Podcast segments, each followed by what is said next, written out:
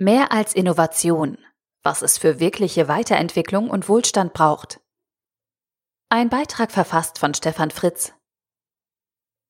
Clayton M. Christensen ist der Meister der Innovation.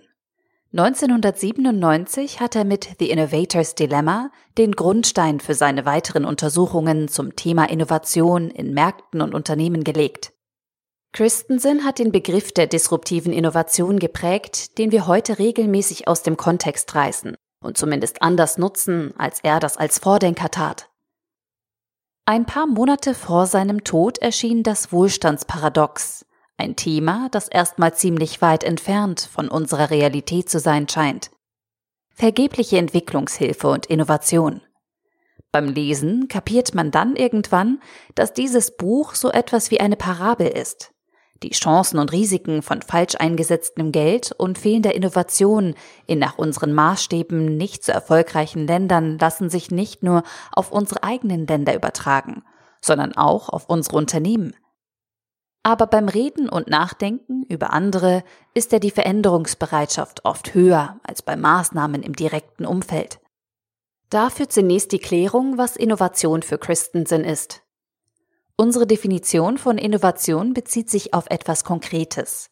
Eine Veränderung der Prozesse, womit Organisationen Arbeit, Kapital, Rohstoffe und Informationen in höherwertigere Produkte und Dienstleistungen umsetzen. Auf dieser Basis unterscheidet er drei Arten der Innovation. Erstens erhaltene Innovationen, zweitens marktschaffende Innovationen und drittens Effizienzinnovationen. Zudem erläutert er die unterschiedlichen Auswirkungen jeder einzelnen Form von Innovation auf Organisationen, Unternehmen wie Gesellschaften. Die eigentlichen Werttreiber für Staaten und Gesellschaften sind die Unternehmen, die sich mit marktschaffenden Innovationen auseinandersetzen, um Nicht-Konsumenten in Konsumenten zu wandeln. Dafür muss das Verhalten der Konsumenten für den Kauf und die Nutzung des Produktes oder des Services geändert werden. Ein Land und eine Gesellschaft, welche sich weiterentwickeln möchte, egal ob Entwicklungsland oder bereits hochentwickeltes Land, benötigt einen stetigen Strom an neuen marktschaffenden Innovationen. Diese müssen nicht unbedingt Ergebnisse hochkomplexer Grundlagenforschung sein.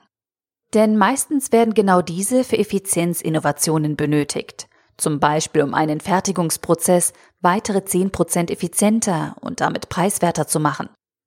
Erhaltende Innovationen, wie das nächste Feature in unserem Auto oder iPhone, ermöglichen den weiteren Verkauf von Produkten und Services in einem bereits vorhandenen Markt. Sie sind aber für Christensen nicht die Voraussetzung für die echte Prosperität eines Marktes oder einer Gesellschaft. Im Rahmen von Entwicklungshilfe und auch im Rahmen von Fördermaßnahmen in unseren Gesellschaften fördern und fokussieren wir viel zu sehr auf den technischen Neuheitsgrad und nicht auf die echte Erweiterung eines Marktes durch eine marktschaffende Innovation.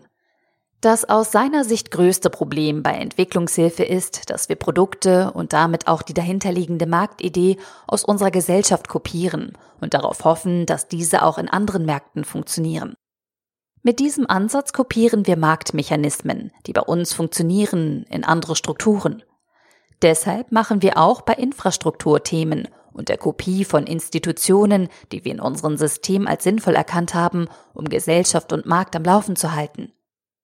Dabei kopieren wir unsere institutionellen Grundlagen, Rechtssysteme, Entscheidungsstrukturen, Finanzsysteme wie Aktienmärkte und Bankusancen sowie Strafverfolgungssysteme und denken diese Systeme nicht neu für ein Land.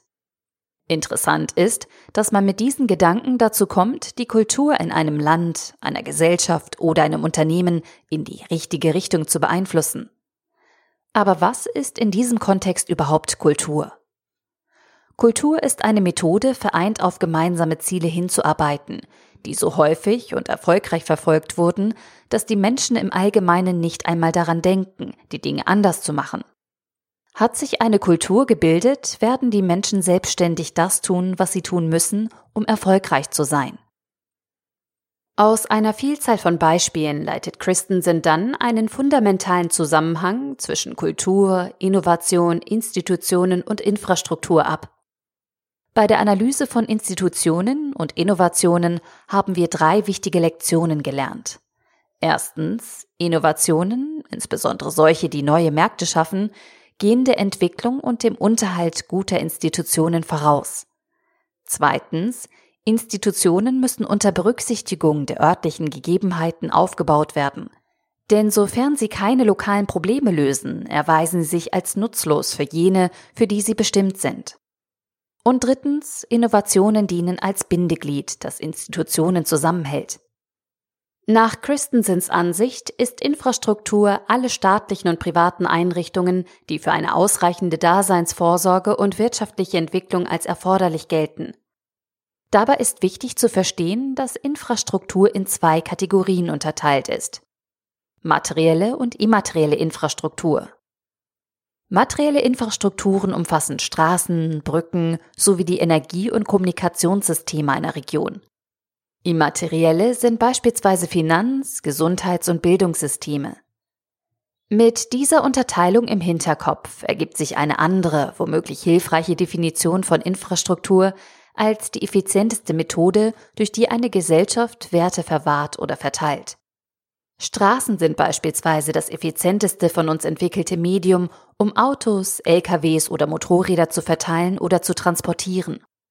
Schulen sind bislang der effizienteste Weg, Wissen zu vermitteln. Krankenhäuser und Kliniken sind das effizienteste uns zur Verfügung stehende Vehikel, um Gesundheitsversorgung bereitzustellen. Daraus ergeben sich für Christensen die Folgerungen. Erstens, Letzten Endes ist der Wert einer Infrastruktur untrennbar mit dem Wert verbunden, den sie verwahrt oder verteilt. Zweitens, der verwahrte oder verteilte Wert muss die Infrastrukturbau- und Unterhaltskosten rechtfertigen und letztlich dazu beitragen. Und nur durch die Schaffung eines neuen Marktes können die Gewinne aus diesem Markt für die Finanzierung der Infrastruktur verwendet werden, die in die Wirtschaft gezogen wurde. Auf diese Weise wurden viele bedeutende Projekte in den Vereinigten Staaten entwickelt. Aus sich selbst heraus waren viele von ihnen, wie beispielsweise der Bau von Straßen, Eisenbahnstrecken oder Kanälen, nicht profitabel. Kaum wurde jedoch Infrastruktur in die amerikanische Wirtschaft gezogen, die zu verwahrende oder zu transportierende Werte schuf, wurde diese Infrastruktur im Anschluss wirtschaftlich tragbarer. Die Infrastruktur-Innovationsgleichung hat sich nicht verändert. Langfristig werden sie wahrscheinlich sehr viel wirkmächtiger sein, wenn die Wirtschaft sie anzieht. Auch wenn das mit dieser kurzen Zusammenfassung von Christensens Gedanken nur angerissen werden kann. Wohlstand kann nur entstehen und vor allem gehalten werden, wenn wir in einem gesunden Kreislauf von marktschaffender Innovation Kultur der Menschen, den richtigen und angemessenen Institutionen und der richtigen Infrastruktur zur Demokratisierung von Investitionen leben und diesen weiterentwickeln. Dieser Ansatz ist damit ein Bauplan nicht nur für Entwicklungsländer, sondern auch für die weitere Entwicklung von unseren westlichen Staaten und unserem Gemeinwesen. Und es wird klar, dass die Monopolisierung der großen Digitalkonzerne per se schädlich ist für diesen Kreislauf, weil sie faktisch einen Teil der Infrastruktur betreiben und entgeltlich bereitstellen, die eigentlich demokratisiert werden sollte. Ich bin begeistert von diesem Gedankengebäude und den Ableitungen, die wir, jetzt leider ohne Christensen, daraus ziehen können. Clayton im Christensen. Das Wohlstandsparadox. Warum klassische Entwicklungshilfe scheitert und wie innovative Ideen Hoffnung geben. Erschienen im Plassen Verlag, 400 Seiten für 24,99 Euro oder als Kindle-Ausgabe für 21,99 Euro. Der Artikel wurde gesprochen von Priya, Vorleserin bei Narando.